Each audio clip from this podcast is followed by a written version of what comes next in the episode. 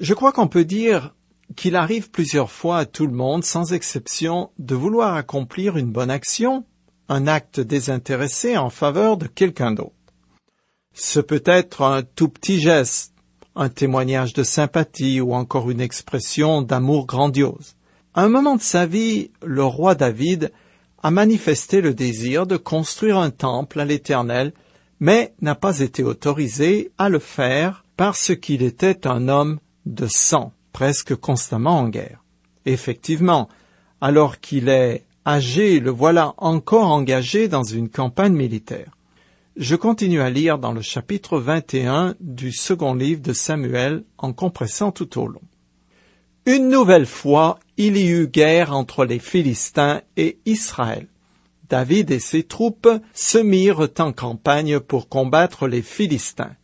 David était épuisé.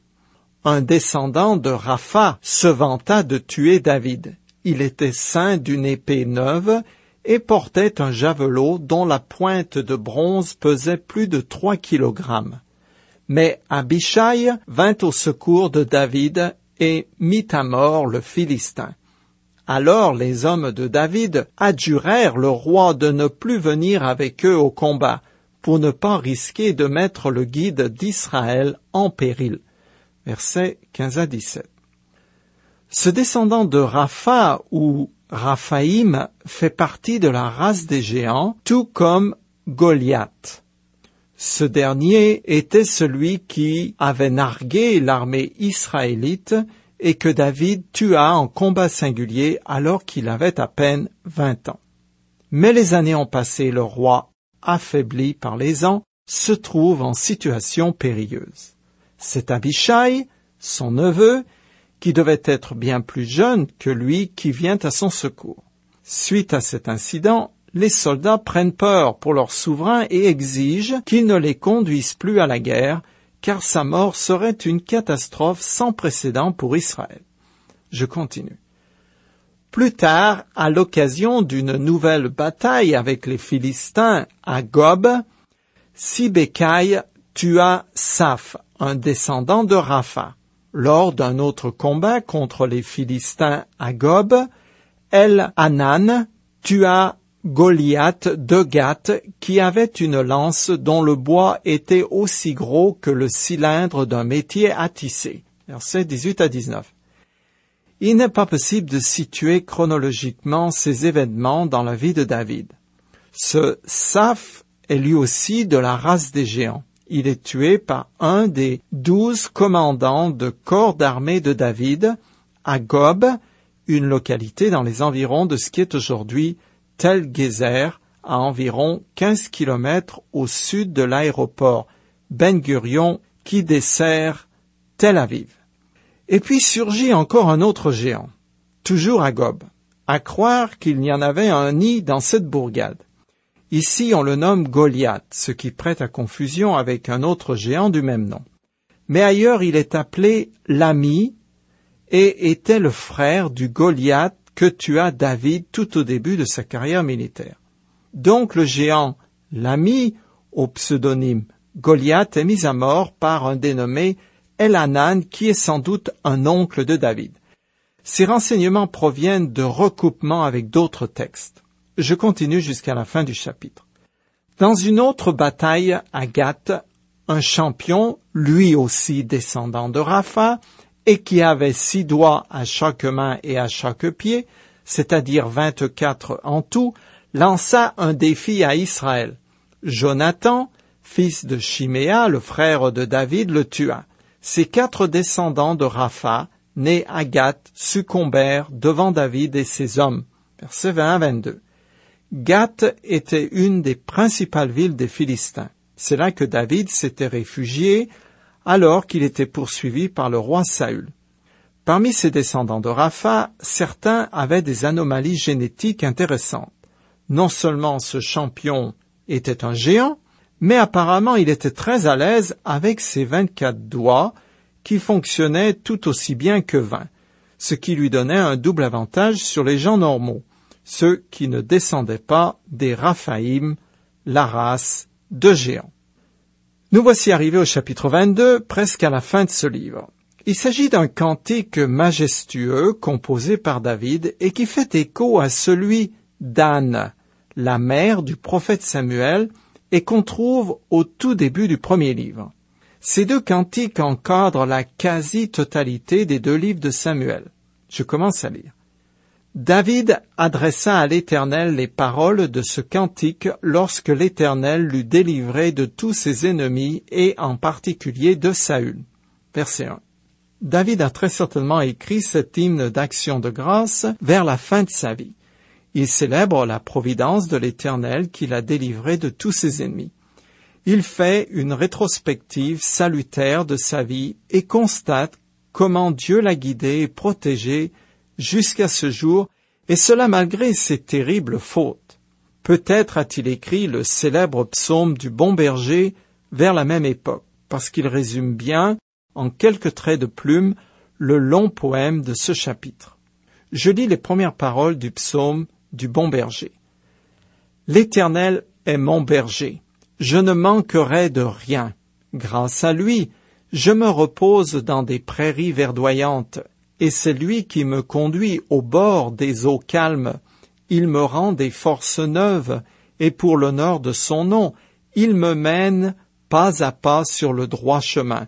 Si je devais traverser la vallée où règnent les ténèbres de la mort, je ne craindrais aucun mal, car tu es auprès de moi, ta houlette me conduit et ton bâton me protège. Fin de citation.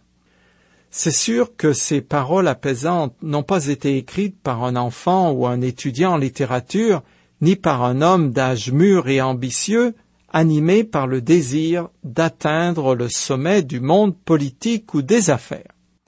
Ce psaume a été couché sur le parchemin par un roi qui est arrivé au crépuscule de ses jours et qui regarde en arrière pour retracer la main de l'Éternel dans sa vie. Le constat des soins attentifs dont David a été l'objet de la part de Dieu le rendent confiant en l'avenir, bien qu'il soit maintenant devenu un vieil homme. Je continue le texte. Il dit ceci. L'Éternel est ma forteresse, mon rocher, mon libérateur, il est mon Dieu, le roc solide où je me réfugie. Il est mon sauveur tout-puissant, mon rempart et mon bouclier. Mon asile est en lui. Toi, mon sauveur, tu me délivres des hommes violents. Loué soit l'Éternel. Quand je l'ai appelé, j'ai été délivré de tous mes ennemis. Versets 2 à 4. Ce cantique est situé entre l'histoire des combats contre les géants philistins et la liste des grands hommes de guerre qui furent au service du roi. David rend d'abord hommage à la grandeur et à la gloire de l'Éternel en utilisant toute une série de mots et d'expressions qui le décrivent en tant que protecteur. L'assistance de l'Éternel dont David a joui dans le passé et les promesses qu'il a reçues pour l'avenir reposent sur qui est Dieu dans sa nature.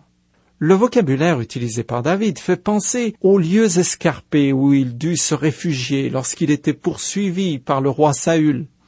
Par exemple, le terme hébreu traduit par asile et qui veut aussi dire forteresse apparaît à plusieurs reprises dans les chapitres qui racontent sa vie errante.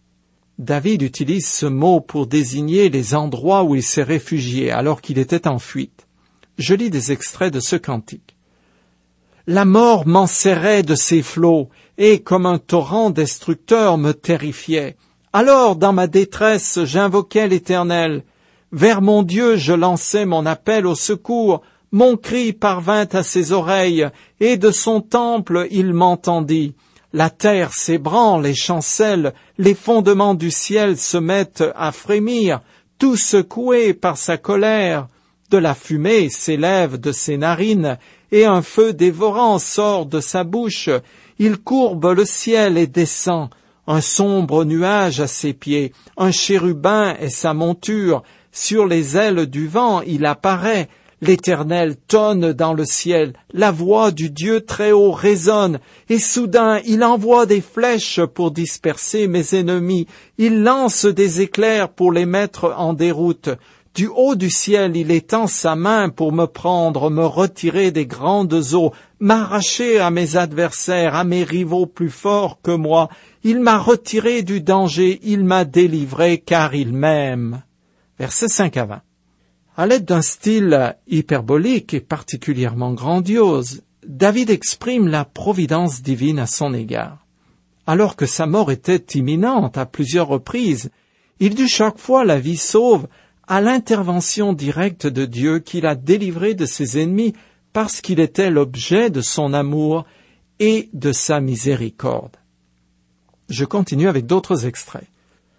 Oui, l'Éternel a bien voulu me traiter selon ma justice. Il a vu que mes mains sont pures. L'Éternel m'a récompensé puisque je suis resté fidèle aux voies qu'il a prescrites. J'ai toujours ses lois sous mes yeux. Envers lui je suis sans reproche, je me suis gardé du péché. L'Éternel m'a récompensé d'avoir agi avec droiture et d'avoir gardé les mains pures. Ceux qui sont humbles, tu les sauves, tu regardes les orgueilleux, et puis tu les abaisses. Tu es ma lampe, ô Éternel, tu illumines mes ténèbres. Versets 21 à 30. La lumière montre le chemin. Dans les Écritures, c'est aussi une image de vie et de bien-être. La délivrance de David par l'Éternel a été suivie par sa bénédiction. Ce passage n'est pas l'expression d'une autosatisfaction orgueilleuse du roi, mais la manifestation d'un réel désir de plaire à Dieu en se comportant d'une manière droite dans l'obéissance à la loi divine. C'était la ligne de conduite générale de David tout au long de sa vie, mis à part bien sûr la faute grossière dont il s'est rendu coupable lorsqu'il a commis un adultère avec euh, Bathsheba et un meurtre contre son mari. Je finis ce cantique toujours par des extraits. Parfaites sont les voies que prescrit l'Éternel, et sa parole est éprouvée. Ceux qui le prennent pour refuge trouvent en lui un bouclier. Qui est Dieu sinon l'Éternel? Qui est un roc? C'est notre Dieu. Grâce à lui, comme une gazelle, je cours et me maintiens sur les hauteurs. Ta délivrance me sert de bouclier. Par ta sollicitude, tu me rends fort. Tu me rends fort pour le combat. Tu fais plier mes agresseurs, les voilà à mes pieds. En face d'un peuple en révolte, tu me fais triompher. Tu me maintiens chef des nations un peuple qu'autrefois je ne connaissais pas, mais maintenant soumis. Dieu est vivant, qu'il soit loué, lui qui est mon rocher, que l'on proclame la grandeur de Dieu, le rocher qui me sauve. Tu me fais échapper aux ennemis, oui, tu me fais triompher d'eux, et tu viens m'arracher aux hommes violents. Ainsi je publie tes louanges éternelles parmi les nations, je te célèbre par mes chants. Pour son roi, l'Éternel opère de grandes délivrances. Il traite avec bonté celui qui a reçu l'onction. David et sa postérité pour toute éternité. Versets 31 à 51. David loue à nouveau l'Éternel, car il est sa forteresse et son bouclier. Il est celui qui donne la victoire dans les combats, qui lui assujettit des peuples et qui le soutient. Finalement, le roi parle de Dieu comme de son sauveur en toutes circonstances. Les bénédictions divines du passé sont le garant des promesses pour l'avenir que l'Éternel lui a faites concernant sa postérité qui s'étendra jusqu'à Jésus-Christ. Il est venu comme sauveur du monde et il reviendra encore pour établir le royaume de Dieu sur terre. Nous voici maintenant arrivés au chapitre 23 qui commence par un court poème. Je continue le texte. Voici les dernières paroles de David. Oracle de David, fils d'Isaïe, cet homme haut placé qui a reçu l'onction de la part du Dieu de Jacob. Oui, voici les paroles qu'Israël se plaît à chanter. L'Esprit de l'Éternel s'est exprimé par moi, ces paroles sont sur ma langue. Verset 1 2. David était né simple fils de paysan, mais parce qu'il a été choisi par l'Éternel, il est devenu le grand roi d'Israël, fin politicien, vaillant combattant, mais aussi poète dans l'âme, doué en musique et maintenant prophète. Le terme oracle introduit des discours à caractère prophétique. David parle comme quelqu'un habité par l'Esprit de l'Éternel. Il a clairement conscience d'être au bénéfice de l'inspiration divine. C'est d'ailleurs la caractéristique de tous les écrivains bibliques qui ont écrit ce qui constitue les textes sacrés, ce que rappelle l'apôtre Pierre dans une de ses lettres. Je cite le passage. Sachez avant tout qu'aucune prophétie de l'Écriture n'est le fruit d'une initiative personnelle.